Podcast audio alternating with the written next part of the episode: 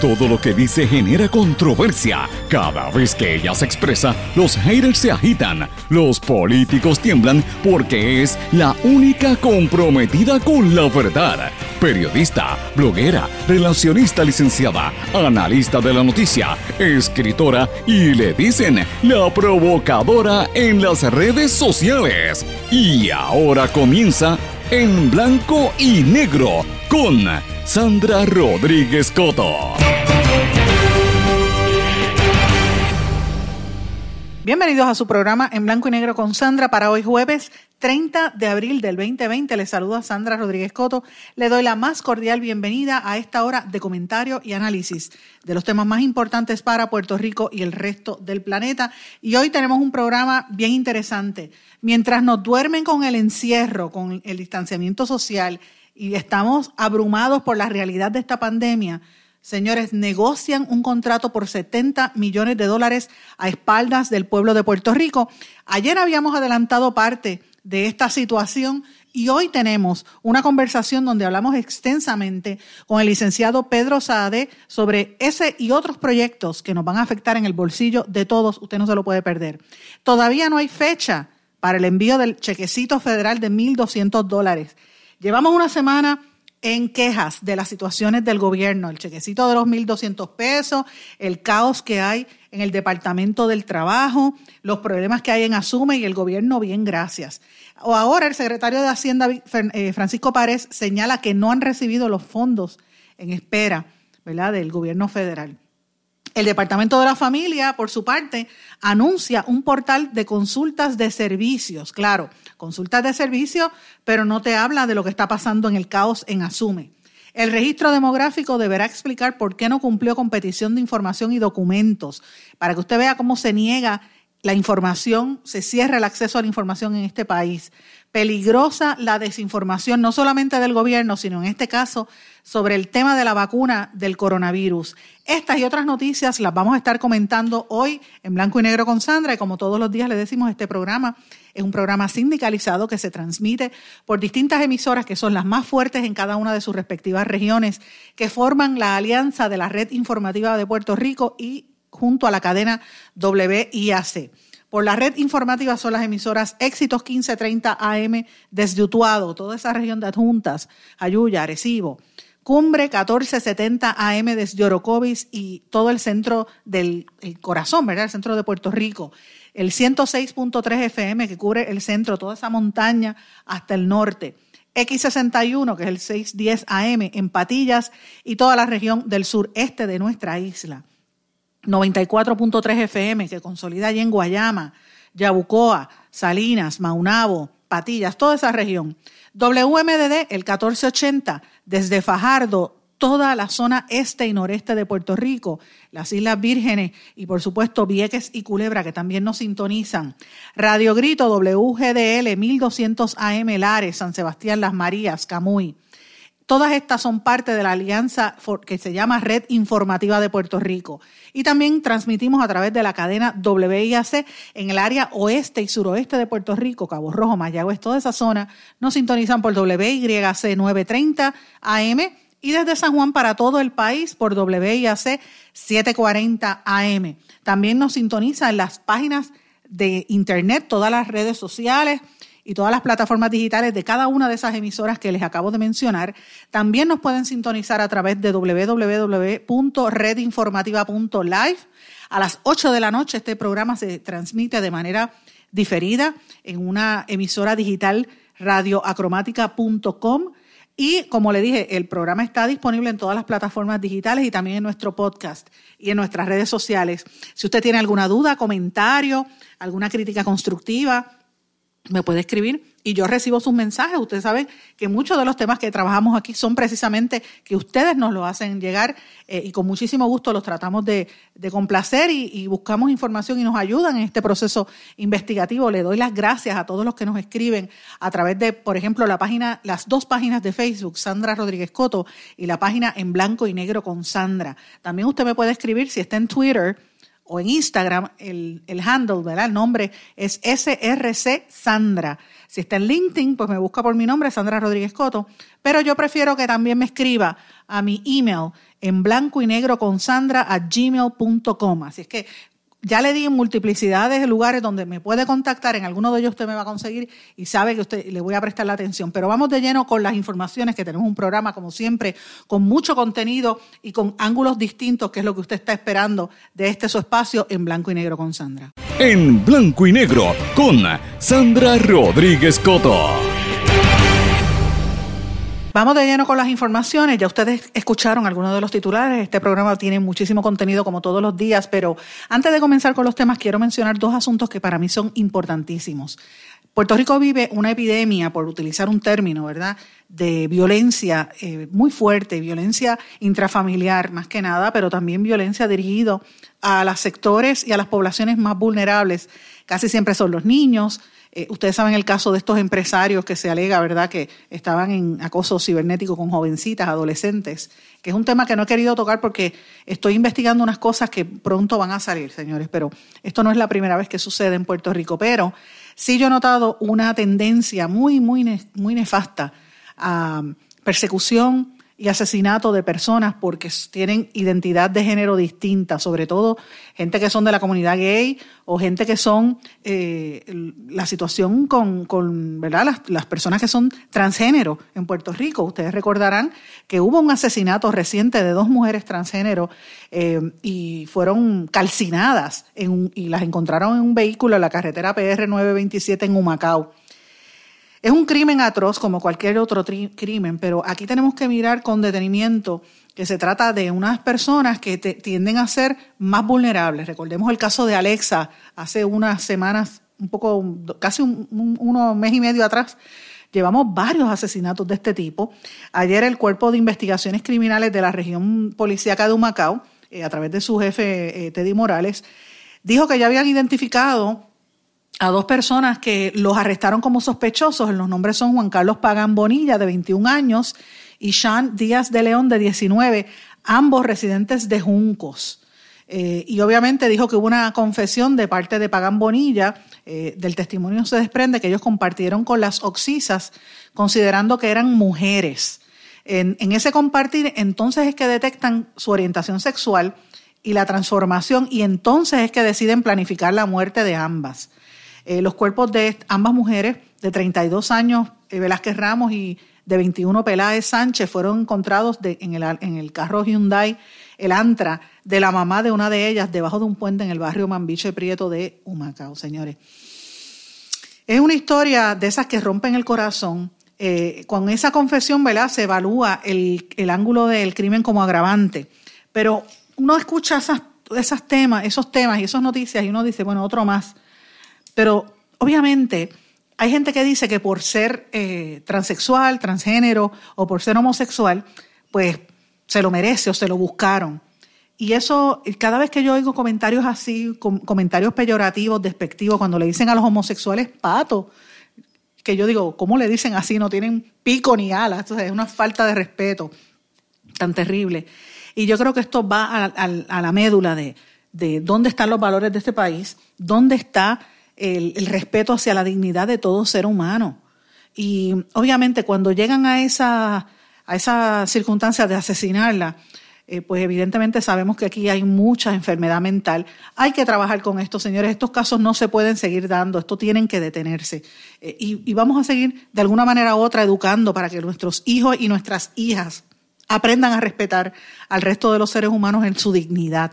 No importa su orientación sexual, no importa si la persona ha decidido eh, cambiar o, transformarse a lo que se siente o lo que, lo que sea. Uno no tiene que mirar esas cosas, eso no importa. Lo que importa es el corazón y las acciones de las personas y uno tiene que respetarlas. Y, y, y si uno inculca ese respeto desde niño, vamos a crear una mejor sociedad, señores, no lo que estamos viviendo, donde aquí no se respeta a nadie. Eso, esos asesinatos fueron viles y despiadados. Pero más que nada, son asesinatos que o sea, se ensañan contra unas poblaciones que históricamente siempre han sido más vapuleadas, más victimizadas. Yo creo que basta ya, hay que empezar a educar a que la gente deje de hacer esas cosas. Pero bueno, Cambiando el tema, señores, hoy tenemos un tema que para mí es importantísimo porque mientras estamos en esta, en esta cuarentena, e, que ya lleva más de 40 días, ¿verdad? Este encierro en nuestras casas y la gente preocupada con razón, porque oigan, esto del coronavirus no está fácil, aunque no han incrementado las estadísticas como uno anticiparía, ¿verdad? Pero ciertamente son cosas, eh, es una enfermedad que preocupa por la gravedad de la misma y porque se sigue regando por todo el mundo. Pero bueno, mientras eso pasa, aquí en Puerto Rico se ha otorgado un escandaloso contrato o pretenden entre, ¿verdad? otorgar un contrato de 70 millones de dólares al mes para generar eh, energía eléctrica de manera temporera. Eh, y obviamente hoy hay una vista en que la Autoridad de Energía Eléctrica solicitó que fuera confidencial luego de que el negociado de energía denegara la participación de organizaciones ambientales y de la UTIER. Y esto yo lo traigo porque ustedes saben que lo habíamos hablado en el día de ayer y en días anteriores, pero ciertamente hoy vamos a hablar un poco de este escándalo, de lo que esto representa para todos nosotros con eh, la entrevista que tenemos a continuación y usted no se la puede perder. Hay un escándalo que yo lo adelanté en el día de ayer sobre un contrato que la Autoridad de Energía Eléctrica quiere otorgar para generar eh, la verdad, la electricidad de manera temporal, que están negociándolo a espaldas del país y con el aval del de negociador de energía. Están aprovechando precisamente el momento en que está todo el mundo en la situación de la pandemia, escondidos en sus casas, o que está la gente pasándola muy mal porque tiene hambre para negociar este tipo de cosas y hay una serie de grupos de organizaciones y entidades bien preocupadas que han levantado la voz en cuanto a esto y hoy precisamente jueves se supone que haya una vista pública sobre este tema. Para hablar sobre este asunto que adelantamos en el día de ayer, tengo en línea telefónica al licenciado Pedro Sade. Licenciado, ¿cómo está usted? ¿Cómo estamos? Muchos saludos a ti y a los radioescuchas. Y bienvenido en Blanco y Negro con Sandra. ¿Puedes ponernos un poquito en contexto? ¿Qué es este escándalo que hay ahora mismo en energía eléctrica?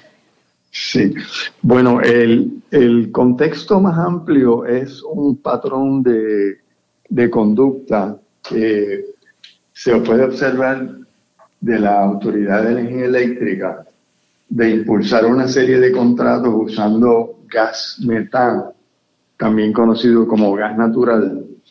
Y esos contratos, eh, esa tendencia carece de transparencia muchas veces no es lo más beneficioso para el pueblo, es más contaminante y en vez de acercarnos al uso de energías renovables, lo que hace es alejarnos. Y hay una serie de empresas aquí que están impulsando esa línea de generación de electricidad eh, y pues tienen la expectativa de, derivar este millones y millones de dólares. Eh, en, el contexto específico del contrato que mencionaste, eh, de lo que se trata es que luego de los terremotos de finales de diciembre y principios de, y de enero, hubo unos daños en la planta de Costa Sur. Sí, recuerdo que eh, específicamente en las unidades 5 y 6. Entonces, eh, la autoridad eh, planteó el que se sustituyera esa, esa energía por unas unidades más pequeñas, pero que cuando venimos a ver en realidad es casi como una autoridad paralela. creando una nueva agencia. Porque son, son hasta 25 de 25 megawatts, megavatios cada una hasta 500 megavatios. En, en febrero, eh, la Junta de Directores de la autoridad le dio el visto bueno a que se emitieran eh, solicitudes de propuesta, que es como un tipo de subasta. Eh, bueno, una solicitud de propuesta en inglés como, conocida como Request for Proposal se sometió al negociado una solicitud para que autorizaran esa emisión de solicitud de propuesta y en marzo 3 eh, el negociado lo aprobó, pero a todo esto el público realmente no estaba enterado ni se había hecho público esa solicitud de la Autoridad Eléctrica, ni tampoco se hizo pública la, la resolución de la Junta de Directores de la, de la autoridad. Eh, poco después entonces surgió el que ese contrato iba, esos contratos podían conllevar el pago de hasta 70 millones de dólares mensuales, lo cual en un año, pues, eh, eh, o año y pico, pudiera exceder el, el billón de dólares. Pero la pregunta es, ¿se supone que esto no no se supone que esto pase por el crisol de la Junta de Control Fiscal? En la Junta de Control Fiscal lo aprobó. Al principio lo objetó, pero eventualmente lo aprobó. Pero hay que saber que la Junta de Control Fiscal realmente no es un fiscalizador en realidad de los intereses del pueblo. O sea, aquí los intereses para producir energía con gas metano se extienden a todo lo ancho y todo lo largo, incluyendo a la Junta de Control Fiscal. Eh, entonces, cuando salió a la luz pública los 70 billones de dólares, el público empezó a reaccionar, Lautier hizo unas denuncias y varios grupos comunales y ambientales, incluyendo Lautier, presentamos un documento ante la Junta de, perdón, ante el negociado de energía para que se reconsiderara la aprobación de esa solicitud de propuesta. Eh, la Autoridad Energética se opuso tenazmente a nuestra intervención, pero siguió saliendo la información y el mismo director ejecutivo, José Ortiz, eh, reconoció que ya no existía la emergencia que justificó inicialmente ese ese tipo de contrato. Que yo sé que él dijo que, que, en algún momento, si usted me va a corregir, cuando él dijo, yo creo que ya no es necesario o algo así, ¿verdad? Correcto, correcto. Este, pero sin embargo, decían eso públicamente, pero continuaban con los procesos formales de el request for proposal y con los procesos formales ante el negociado. Entonces llegamos a, la, a la semana esta, que estamos y días anteriores, luego de examinar nosotros los informes que sí por fin se hicieron públicos, luego de aprobarse la, la propuesta, este, pudimos confirmar que, los, que la aprobación del negociado y el, la solicitud de propuesta no tienen un límite de precio lo cual eso es muy importante porque eso es lo que eh, claro y eso es lo que debe guiar una solicitud de propuesta. Puede haber ¿verdad? un margen para negociar pero tiene que haber algún tipo de restricción. Y el negociado no la impuso lo cual es una violación al, al contrato que rige este proceso. Eso significa que, que, y perdone que le, que le, interrumpa, pero lo que significa es que ahora mismo, o sea, dos puntos, el, el, Energía Eléctrica está haciendo esta negociación de espaldas al pueblo y dos, deja la puerta abierta para que le cobren o le pidan lo que sea. Eh, eh, así, así que lo puedo entender, licenciado. Eh, sí, sobre todo, sobre todo lo, lo segundo, en cuanto a lo primero, tienen que someter el contrato final para aprobación ante el negociado, porque eso fue una condición que se puso y está en la reglamentación y nos vamos a, ocupar que eso se haga.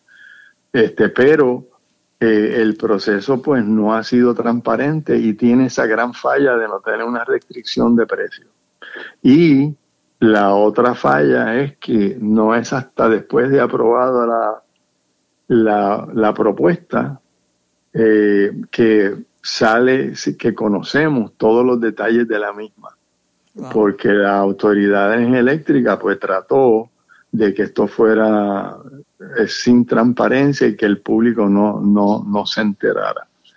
Eh, entonces, nosotros, los grupos que le mencioné, ambientales, inclusive el Autier, solicitamos ser parte del proceso y el negociado este, en el día de ayer nos denegó esa petición formal, aunque eh, sí permitió que pudiéramos someter documentos y comentarios, pero restringió ese derecho porque lo que dijo fue que, se, que habría que someterlo para antes de las 5 de la tarde del viernes próximo. Ese es un tema. Entonces, el otro issue es la vista que va a haber mañana. Mañana va a haber una vista técnica, según la catalogó el negociado, a las 10 de la mañana, eh, pero no está claro si la prensa, el público y los grupos que hemos tratado de intervenir podamos participar. Nosotros sometimos hoy una moción, una solicitud formal de que se nos permita participar y pues confío también que miembros de la prensa eh, sí, ¿no? Una barbaridad. soliciten este ser parte o escuchar. La vista de mañana va a ser con relación a los informes del daño a Costa Sur. Eh, aunque la energía eléctrica lo que quería era que fuera secreta también. Este, pero, de estas vistas que son ejecutivas para que no se no se sepa qué es lo que hay detrás correcto, de correcto, eh, correcto. Licenciado, ¿y ustedes han considerado acudir a los tribunales? Bueno, es algo que no se descarta en el contexto de lo que está pasando. Pero dado el hecho que está pendiente el contrato y que está pendiente el informe de qué es lo que está pasando en Costa Sur, pues estamos, estamos en espera eh, eh, ver eh, eso, eso, esos aspectos. ¿Y, cómo, explica, ¿y cómo, cómo, se explica esto? O sea, para el consumidor que, ¿verdad? Por un lado nos, nos, prometieron que iban a bajar la luz, por otro lado no se sabe ni la hora que es, pero estamos en una recesión y todavía sigue los costos cada día más elevados y, o sea, ¿por qué hacen estas cosas a espaldas del país? ¿Qué, ustedes piensan de eso? Por eso es que trataba de enmarcar este incidente de esta llamada generación temporera, en que esto es un patrón, ¿verdad? Tenemos a la autoridad eléctrica que tiene un largo historial de realmente esconder la información, no hacerla pública, este, asuntos críticos, pues los mantienen eh, poco transparentes. Y el la otra característica que vemos es el uso del gas metano. Yo quiero, menciono eso porque hemos estado investigando la situación del gas en la bahía de San Juan. Ese es un contrato que tiene el, la empresa New Fortress. Eh, y es un contrato para traer gas metano a San Juan venderle parte a las autoridades eléctricas y el resto poder vender a clientes privados. Y hemos examinado el expediente y ahí no hay vistas públicas, ahí no hay declaración de impacto ambiental, no hay consulta de ubicación, no hay un análisis de los riesgos porque el lugar de el lugar donde va a estar el atracando los barcos eh, está cerca de, personas que viven en, en Guaynabo, Cataño. en, eso, en el eh, área de los muelles de esa... Correcto, sí, pero en el lado más cercano. A la residencia. A, donde vive la gente, sí, sí. Hay, inclusive unos walk-ups que quedan relativamente cerca. Dios Y hemos hecho la investigación y parte de la decisión de ubicar un, un lugar de recibo de gas de este tipo es hacer el análisis de riesgo, ver hasta dónde puede llegar este, las consecuencias de un fuego o una explosión, para entonces tener planes de desalojo, planes de coordinación con bomberos, etcétera. Es que no, no aprenden después de la experiencia de, de Capeco, que es en esa, bueno, más o menos en la misma zona, ¿verdad? correcto, correcto. Entonces, el, el, otro, el otro aspecto que tiene características similares de uso de gas y poca transparencia es la negociación que acaban de realizar la Ecoeléctrica con las autoridades eléctricas y una empresa que se llama Naturgy. Esa también hemos visto que eh, eh, cuesta millones adicionales de lo que debió haber sido un, un contrato más adecuado. Este, y también pues se aprobó y a la sumariamente casi. Eh, así que Pues y también se, se, está, se está presentando una se presentó una objeción ante la jueza Taylor Swain de que no apruebe ese contrato. Es fuerte porque todas estas cosas a la misma vez, en un momento donde los mismos recursos y la gente que, que pueda estar observando, como ustedes, observando este tipo de patrón y, con la experiencia que ustedes tienen, pues está, eh, está, nos está cogiendo finito, como quien dice, para el pueblo. Es un, es un problema. Yo le agradezco que usted haya, ¿verdad?, este, expresado esto aquí en el programa. Vamos a estar atentos a ver cuál va a ser la determinación en las vistas y si finalmente las hacen abiertas al público o las hacen confidenciales para ¿verdad? las vistas ejecutivas para que la gente no se entere. Licenciado, muchísimas gracias por estar con nosotros. Estoy, estoy, estoy a las órdenes y gracias por la oportunidad. Y vamos a estar atentos a esto. Vamos a una pausa, regresamos enseguida. No se retiren, el análisis y la controversia continúa en breve, en blanco y negro, con Sandra Rodríguez Coto. ¿Se ha preguntado cómo puede protegerse contra el coronavirus? Autoridades de salud recomiendan lavarse las manos con jabón y agua con frecuencia. También no se lleve las manos a la cara. Evite tocarse los ojos, nariz y boca con las manos sucias. Cubra su boca con el pliegue del codo al toser. Desinfecte objetos como el teléfono móvil o el teclado de su computadora. Evite las multitudes y manténgase al menos un metro de distancia de otras personas, en especial si están contagiadas ya. Servicio público de esta emisora. Y ya regresamos con el programa de la verdad, en blanco y negro, con Sandra Rodríguez Coto. Regresamos en blanco y negro con Sandra. Bueno, seguimos con el vaivén. Un día dice una cosa, otro día dice otra.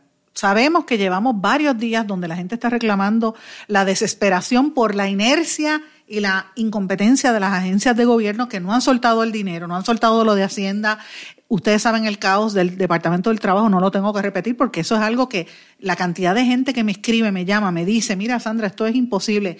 Yo quisiera que ustedes vieran, ayer nada más yo recibí cerca de 35 fotografías de gente distinta enviándome los screenshots, ¿verdad? De la, le toman la foto a la pantalla de el rato que llevaban esperando a que los atendieran en el Departamento del Trabajo. Y evidentemente la gente está pelada. Vaya, dése la vuelta por ahí para que usted vea que no hay dinero en la calle. La gente tiene necesidad y hambre y había un reclamo serio de que reabrieran los comedores escolares. De hecho, se había incoado una demanda que ustedes recordarán, lo, lo anunciamos en este programa. Y anoche, tarde en la noche, cerca de las, yo diría que como de las nueve de la noche, la gobernadora Wanda Vázquez volvió a hacer otro de los suyos, un cambio porque un día dice una cosa, vuelvo y digo, y otra, otra. Y mm, autorizó finalmente a abrir los comedores escolares, autorizó al departamento para que lo coordinara con los alcaldes que lo solicitaran y que trabajaran en la confección de alimentos en los planteles escolares o Head Start para entonces distribuirlos a los municipios, a los niños a las niñas que previamente hayan identificado. Eh, la gobernadora dijo que se dio la tarea de entender el reclamo de los niños y las niñas, etcétera. Se dio cuenta que la gente lo había hecho. Además que nada, tengo que mencionarles que las, las, expresiones que hicieron los alcaldes, que por cierto, y a mí me gusta decir las cosas por nombre y apellido, ustedes saben cómo es. Yo, en este espacio se le da crédito a quien hace el trabajo. Y las reporteras del periódico Primera Hora hicieron un trabajo muy bueno de entrevistar a un sinnúmero de alcaldes, donde eran alcaldes populares PNP del norte, sur, de la montaña, de diferentes partes de Puerto Rico, y todos decían exactamente lo mismo, que ellos nunca se enteraron a quién le entregaron el dinero, quiénes eran esas organizaciones, cómo se dinero no, perdón, la comida, cómo se distribuyó la comida.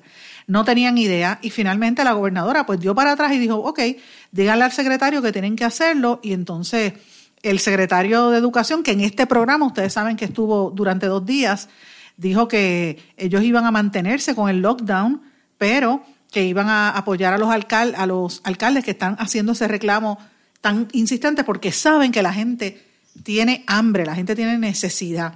No como decía el director de campaña de Wanda Vázquez, que, nunca nadie lloraba de, falta de hambre, porque tenía hambre los veranos y los, comedores no abrían, lo cual es falso, los comedores sí abren en el verano porque hay campamentos de verano. Este año, pues se supone, entiendo que no va a haber por esta situación. Pero volvemos a lo mismo, así es como se juega con el, el dolor ajeno, con las situaciones que pasa tanta gente pobre y necesitada que existe en este país, porque la desigualdad existe, señores. Yo sé que hay en las mareas en, el área sureste, han estado organizándose en diferentes comunidades también alrededor de Puerto Rico, pero sé que en particular eh, Fernando Silva estaba, que es un líder comunitario, estaba organizando la entrega de ayudas porque la gente está necesitando comida, no hay dónde. Hace falta que lleven compritas. Eso parece mentira en este país que tanto dinero se vota para otras cosas. Y lo más duro, lo más difícil de todo es que el dinero está, lo tienen aguantado y no le da la gana de soltarlo. La pregunta es por qué. Pero yo quiero que la gente que está pasando esto, que se acuerde el momento de, de usted tomar las decisiones, ¿verdad? Yo no le digo por quién tiene que votar usted, esa es una decisión muy personal, pero usted recuerde qué políticos cumplieron y qué políticos fallaron. Más allá del gobierno de Wanda Vázquez, pregúntese si hubo también políticos de, de, de los partidos opositores respondiéndole y defendiéndolo a usted. Pregúntese quién defiende Puerto Rico, porque yo no he visto a nadie, yo no he visto realmente ningún defensor eh, público que sea consistente. Y, esa es la realidad, estamos solos, el pueblo de Puerto Rico está solo. Bueno, la gobernadora también dio para atrás y dijo que era inaceptable la situación en el Departamento del Trabajo y llegó allí a la agencia supuestamente a supervisar y a ver qué era lo que estaba pasando y supervisando la situación. Pero señores, la gobernadora lo que debe hacer es votar a la secretaria. Ya yo estoy en récord y lo dije, esa secretaria del trabajo no sirve. No se justifica las excusas que han dado. Porque llevan dos semanas en esto y se sabía que iba a haber mucha cantidad de personas. Puede ser que haya algún problema, pero tantos y por tanto tiempo no se justifica. Entonces, vamos al secretario de Hacienda. Otro más. Lleva tres días, primero que vienen, que después dice que sí, el sábado dijo que, estaban esperando el dinero, el domingo dijeron que los iban a entregar a fin de mes y ayer dijeron que no se sabe cuándo van a entregar los 1.200 dólares. ¿De qué estamos hablando, secretario Francisco Pareja Licea? Y a mí me extraña porque este secretario tiene de, ayudante, de asesor y de ayudante al ex secretario y ex contralor Manuel Díaz Saldaña, por allí se pasa pululando en el Departamento de Hacienda, y Díaz Saldaña es una persona con mucha experiencia. ¿Qué está pasando? ¿Por qué no acaban de soltar el dinero? El, secretario de Hacienda ahora está diciendo que es culpa del IRS y que si las personas ya lo solicitaron no lo pueden solicitar dos veces. O sea, ellos están velando a quién es de verdad que le van a soltar, eh, obviamente, este tipo de, situaciones. ¿eh? Es una situación bastante difícil. Y mientras tanto, el senador Gracely, ustedes recordarán que ayer hablamos bastante de este caso, de la carta que la gobernadora había enviado al senador republicano Charles Gracely, que había Ustedes saben que el, gobernador, eh, perdón, el, republicano había cuestionado a la gobernadora aquí sobre su, la intervención del gobierno y de ella en la fortaleza en el proceso de la compraventa de las, de las pruebas estas COVID. Y la gobernadora se tiró para atrás y mandó una carta, pero de ocho páginas larguísima, que la discutimos aquí en este programa. Y hoy, eh, y, ella le contestó, pero hoy eh, transciende, ¿verdad? Que el, que el representante eh, republicano, eh, que él es el poderoso presidente de la Comisión de Finanzas del Senado, perdóneme, no es representante, él es senador, le contestó a la gobernadora y dijo que iba a evaluar sus, sus reclamos, pero que la reacción de Wanda Vázquez fue desafortunada y de que hay motivos ocultos tras su carta pidiendo transparencia. Así que él dice que él va a seguir eh, buscando la, la fiscalización y va a seguir buscando y averiguando y preguntando sobre Puerto Rico y sobre el uso de dinero en Puerto Rico. Y miren, por desgracia, él es el americano, él es el congresista, pero bueno que lo, bueno que lo haga y ojalá que lo haga, porque ya es hora de que aquí empiecen a vigilar desde el gobierno de los Estados Unidos y se empiecen a parar el montón de casos de corruptos. Yo no entiendo cómo aquí no las autoridades federales no han intervenido con tantos casos de corrupción que lo sabemos que hay. ¿Qué es lo que está pasando? Los supuestos arrestos aquellos que venían, que los siguieron posponiendo, ¿lo van a seguir posponiendo? No sabemos, señores.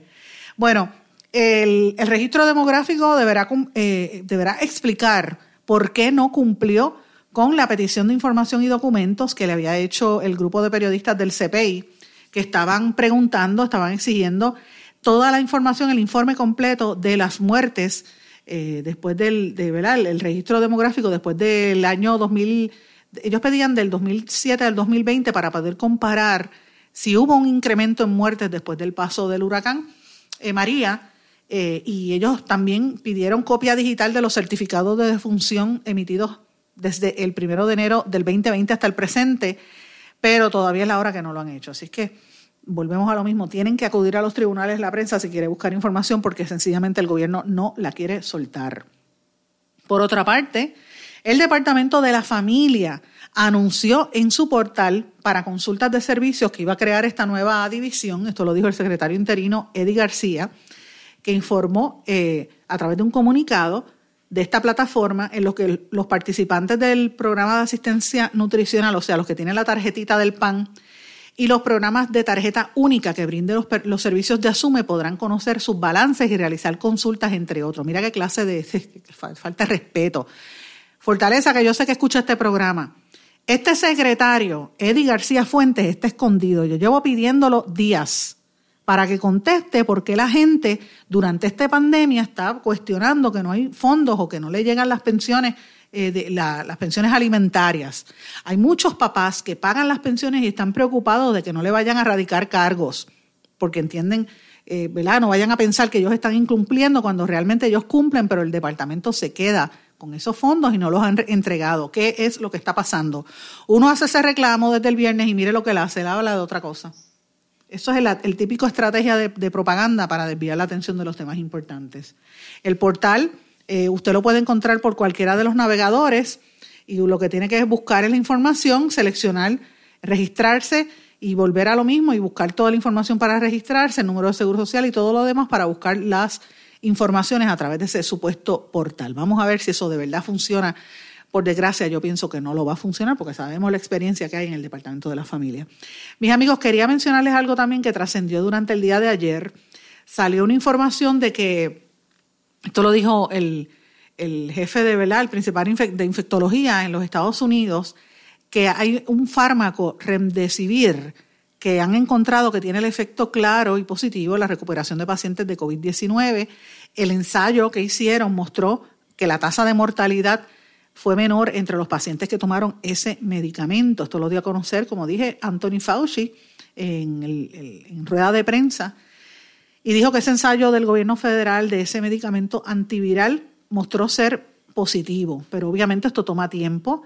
Eh, el, tiempo promedio de recuperación para los pacientes que tomaron el medicamento fue de 11 días en comparación a los 15 días que le tomó a los que se tomaron placebo. Esto representa un 31% de mejora. O sea, esto es como una bombillita que se está levantando, se está prendiendo en el túnel.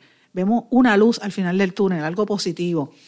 Eh, los datos demostraron que la tasa de mortalidad fue menor entre los pacientes que tomaron Remdesivir versus otros, ¿verdad? Pero este estudio comenzó en febrero, evalúa la seguridad y otras cosas de este fármaco que se utiliza para tratar virus como el ébola. Oigan esto, como el ébola, así de malo es esta cosa.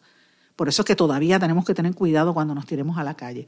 Este, este estudio se hizo en primates también, previamente a través de los Institutos Nacionales de la Salud, y fue eficaz en, el tratamiento de unos monos macacos que fueron los que utilizaron para los experimentos. Veremos a ver si se puede desarrollar un medicamento antiviral, aunque sea experimental en los próximos meses. Evidentemente nos va a tocar mucho tiempo tener que esperar a ver en lo que estos eh, eh, medicamentos pues se, se corroboran y se prueban y que no tengan efectos secundarios. Vamos a una pausa, regresamos enseguida. No se retiren, el análisis y la controversia continúa en breve, en blanco y negro, con Sandra Rodríguez Coto. ¿Se ha preguntado cómo puede protegerse contra el coronavirus? Autoridades de salud recomiendan lavarse las manos con jabón y agua con frecuencia. También no se lleve las manos a la cara. Evite tocarse los ojos, nariz y boca con las manos sucias. Cubra su boca con el pliegue del codo al toser. Desinfecte objetos como el teléfono móvil o el teclado de su computadora. Evite las multitudes y manténgase al menos un metro de distancia de otras personas, en especial si están contagiadas ya. Servicio público de esta emisora.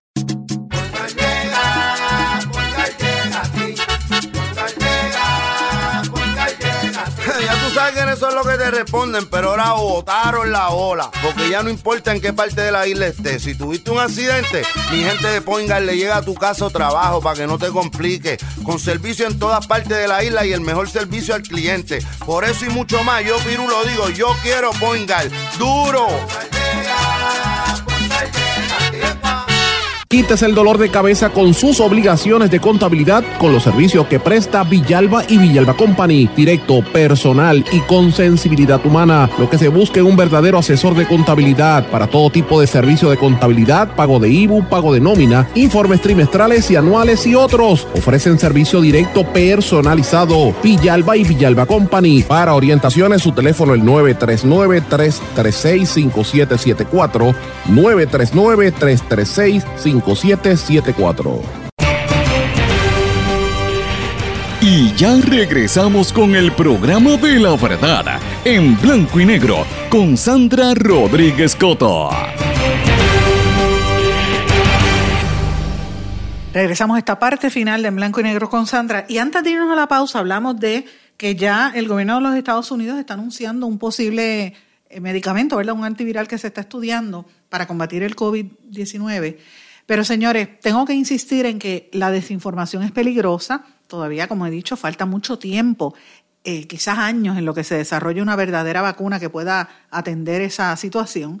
Pero ciertamente hay montones de teorías de conspiración. Yo no sé cuántas veces yo he recibido el mensaje de que Bill Gates, el de Microsoft, quiere que se cree una vacuna y que le inserten unos microchips a las vacunas que él quiere eliminar el 15% de la población, que él pertenece al nuevo orden mundial, a toda esta gente que quiere destruir la, la mitad de la población del planeta.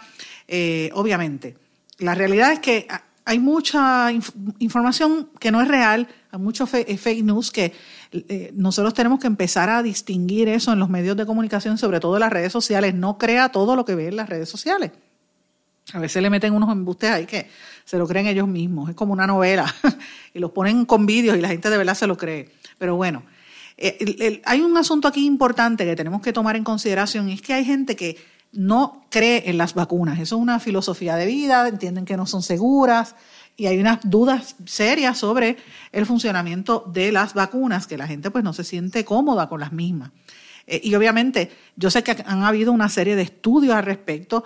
Hubo una vez hasta unas vistas congresionales donde eh, evidentemente la gente pensaba que se alegaba que las vacunas eran causantes del autismo entre muchos niños. Y yo recuerdo una actriz y comediante, que ahora mismo no recuerdo el nombre de ella, que ya era Playboy, Playmate de la revista Playboy. Ay, Dios mío, ¿cómo se llama ella? Ella fue como cómica, no recuerdo el nombre. Yo sé que ella estuvo de pareja de Jim Carrey en un momento. Y tú, ella tiene un niño que tiene autismo y ella fue e incluso escribió un libro. Eh, Jenny McCarthy se llama ella, Jenny McCarthy. Búsquela por internet. Ella es una rubia bien bonita ella, pero de ser esta personalidad, incluso ella ha hecho películas de comedia. Ella dejó de, de se convirtió en una activista en contra de las vacunas. Y evidentemente, pues, este, una situación sumamente seria y en otras palabras, ella lo que estaba, perdonen mientras estoy hablando con ustedes, que acabo de recibir una notificación de lo de la vista que va a haber en la, el negociado de energía de Puerto Rico. Eh, va a haber una resolución y se confirma que va a haber eh, una conferencia y de hecho están eh, haciendo acceso, permitiendo el acceso a la conferencia. Esto es interesante por demás, pero bueno, yo creo que la presión pública ha estado ahí. Estamos hablando de la negociación de los 70 millones, el contratito que quiere dar este Ortiz, el de la Autoridad de Energía Eléctrica. Pero bueno, volviendo acá a este tema, hay que estar atentos a lo que va a ocurrir allí. Volviendo a este tema de las vacunas, que es un tema importante. Hay gente que lleva años denunciando las vacunas. Jenny McCarthy fue portavoz. Yo recuerdo aquellas vistas congresionales donde decía que los niños le están dando la, ¿verdad? Le da el autismo precisamente por eso. Eh, y el, el, resultado de esas investigaciones congresionales es que no era concluyente, que no era cierto que las vacunas eh, causaban estas enfermedades, pero siempre ha habido un movimiento para que la gente no, se las, no, las utilice. Entonces hay dos bandos, ¿verdad? Yo creo que las redes sociales han sido claves en crear o promover incluso esa mentalidad de que no se vacunen. Y pues evidentemente ahora mismo hay una situación con esto, el miedo que hay a las vacunas, pues podría ser detrimental, sobre todo eh, la cuestión sobre el COVID-19, porque hay gente que ya está diciendo que no quiere que el gobierno los obligue a vacunarse en contra del COVID, porque pues ellos siguen con esos mismos argumentos, no se sabe, dicen, para tú tener la vacuna te tienen que insertar, te tienen que injertar eh, o, inyectar ese, ese virus en el sistema, es lo que pasa con la vacuna de la influenza. Así que mucha gente se opone a este tipo de situaciones, han habido protestas a través de la historia, obviamente. Pero todavía es muy temprano para determinar eh, primero si se van a hacer cuándo van a finalmente hacerse la vacuna, aunque hay varios países compitiendo, pero más que nada los efectos que esto podría tener. Usted me pregunta a mí, yo creo que uno se debe vacunar y evitar. Sí me preocupa y no lo acepté. Las vacunas que le ponen a los niños, a los bebés, que le ponen cinco vacunas en una. Mire, ¿por qué tiene que meterle cinco vacunas en una si cuando yo era chiquita era una sola? ¿Por qué tienen que meterle cinco a un bebé? Y algunos papás alegan, mira, no, para que no llore tanto, pero mire, esas vacunas le dan fiebre, los bebés se enferman. Póngale una sola vacuna, aunque tenga que ir cinco veces, pues cinco veces va. Es preferible ir cinco veces a ir una y con una vacuna de una carga grande de cinco, imagínate, es un bebito, yo, yo de verdad creo que eso está de más. Eh, y me van a decir los médicos, ay Sandra, no digas lo contrario, esa es mi opinión. Mi opinión es que que deben vacunarse, pero una a la vez, no de, dos en dos y de cinco en cinco. Eso es una exageración, pero bueno. Señores, eh, hay otros temas también importantes que de situaciones que está ocurriendo. Siguen la, el número de contagios en los Estados Unidos es fuerte y ya el presidente Donald Trump está sintiendo la presión en su campaña. Ayer le salió con tres piedras a el gerente de su, el director de su campaña porque el estrés lo tiene loco y es probable de que Donald Trump lo vote porque él sabe que sus números en las encuestas están bajando, porque las críticas que ha tenido en el manejo del COVID son fuertes y ya se nota la presión que tiene, porque estamos en elecciones, así que están pensando tumbar al director de campaña de Trump. Así que veremos a ver qué va a pasar entre estos dos candidatos. Mientras tanto, ya se sabe que, por ejemplo, eh, Hillary Clinton endosó a Joe Biden y van a haber más noticias en cuanto a esto. En América Latina, pues sigue la situación en México, incrementando los casos. La situación en El Salvador está bien fea con la manera en que Nayib Bukele está manejando la situación de los presos en las cárceles, que tiene allí metido a todos los, ¿verdad? todos los miembros de las gangas. Los ha encerrado porque hablaban, se daban señas y se comunicaban entre ellos solos. Y dicen que no hay, bueno, los vídeos son impresionantes. Unas cárceles donde sencillamente se violan los derechos humanos les quitan la ropa, los ponen a caminar en, pantalones cortos y de verdad los ponen uno al lado del otro, donde no hay absolutamente nada de distanciamiento social. Bueno, y en Brasil, en Brasil este, él está diciendo, cuando le preguntaron a, Bolsonaro sobre las muertes, él dice, bueno, ¿qué quiere que usted haga? Yo soy Mesías, pero no hago milagros, la vida es así, como quien dice, que se muera la gente. Volvemos, esa es la actitud de gente como él, como Trump, que evidentemente eh, ven esta situación de la pandemia con otra óptica, como él, como Trump y como el mismo de Nicaragua, que, permite a la gente que se siga muriendo. Eh, la crisis sanitaria va a seguir creciendo en el resto del mundo y mientras tanto nosotros tenemos aquí que prepararnos y evitar que estas situaciones nos ataquen. Vamos a ver qué va a pasar en los próximos días. Evidentemente va a haber una, apertura paulatina del sistema y del gobierno. Veremos a ver si la gente empieza a seguir las instrucciones y mantiene el distanciamiento social o si volvemos a lo mismo y esta situación incrementa, Dios quiera que no. Señores, yo tengo que terminar el programa, pero antes quiero compartir con ustedes una música, eh, porque he, tratado esta semana de bajar un poquito la diapasón, porque llevamos unas semanas muy intensas y como hay tanta necesidad eh, de dinero en la gente, y, yo oigo tanta ansiedad y tanta gente, bueno, a mí me llama la gente hasta llorando por la situación. Eh, y de verdad me siento, siento que Puerto Rico está en una necesidad de, de apoyo emocional muy fuerte. Pues quiero darle este mensaje, una musiquita optimista, para que pensemos un poco. Es una composición que se presentó el pasado 23 de abril de Alicia, de Alicia Keys, que a mí me encanta, y se llama Good Job, buen trabajo. Es una música dedicada a todo el personal médico, particularmente, que son los que se han sacrificado en esta pandemia a nivel global, pero también a los empleados de primera línea, los empleados de los supermercados, los mensajeros, todos esos mensajeros y todos los policías y toda la gente que está en la calle, que ha estado en la calle en el primer día, para ustedes va esta canción.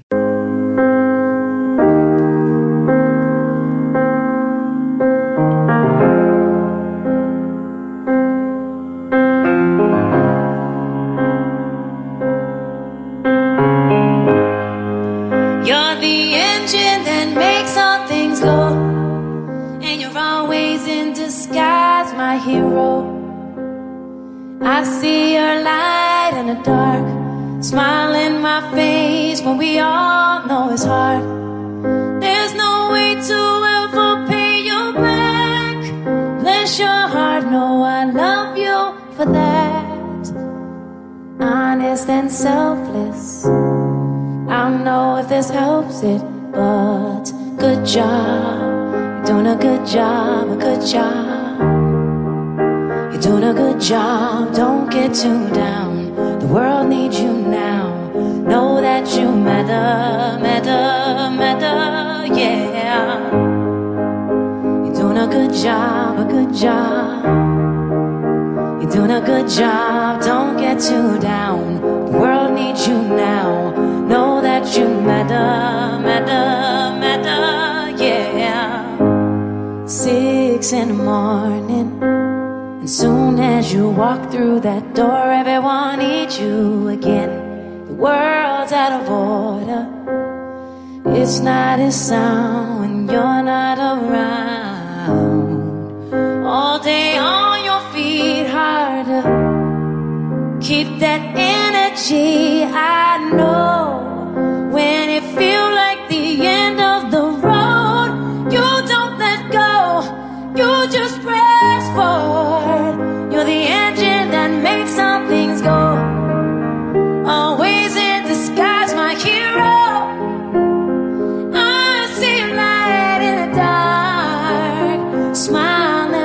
when we all know it's hard.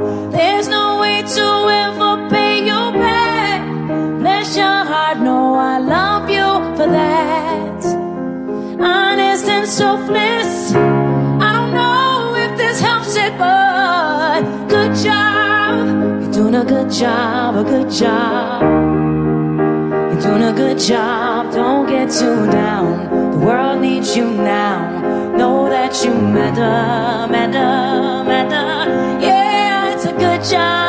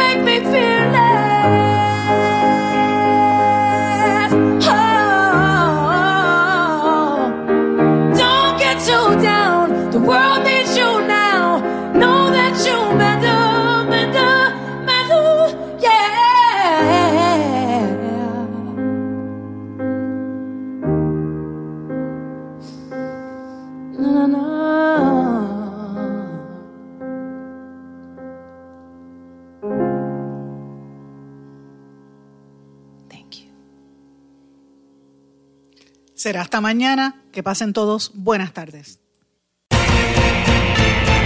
¿Se quedó con ganas de más? Busque a Sandra Rodríguez Coto en las redes sociales o acceda a en blanco y negro.blogspot.com porque a la hora de decir la verdad solo hay una persona en la cual se puede confiar. Sandra Rodríguez Coto en blanco y negro.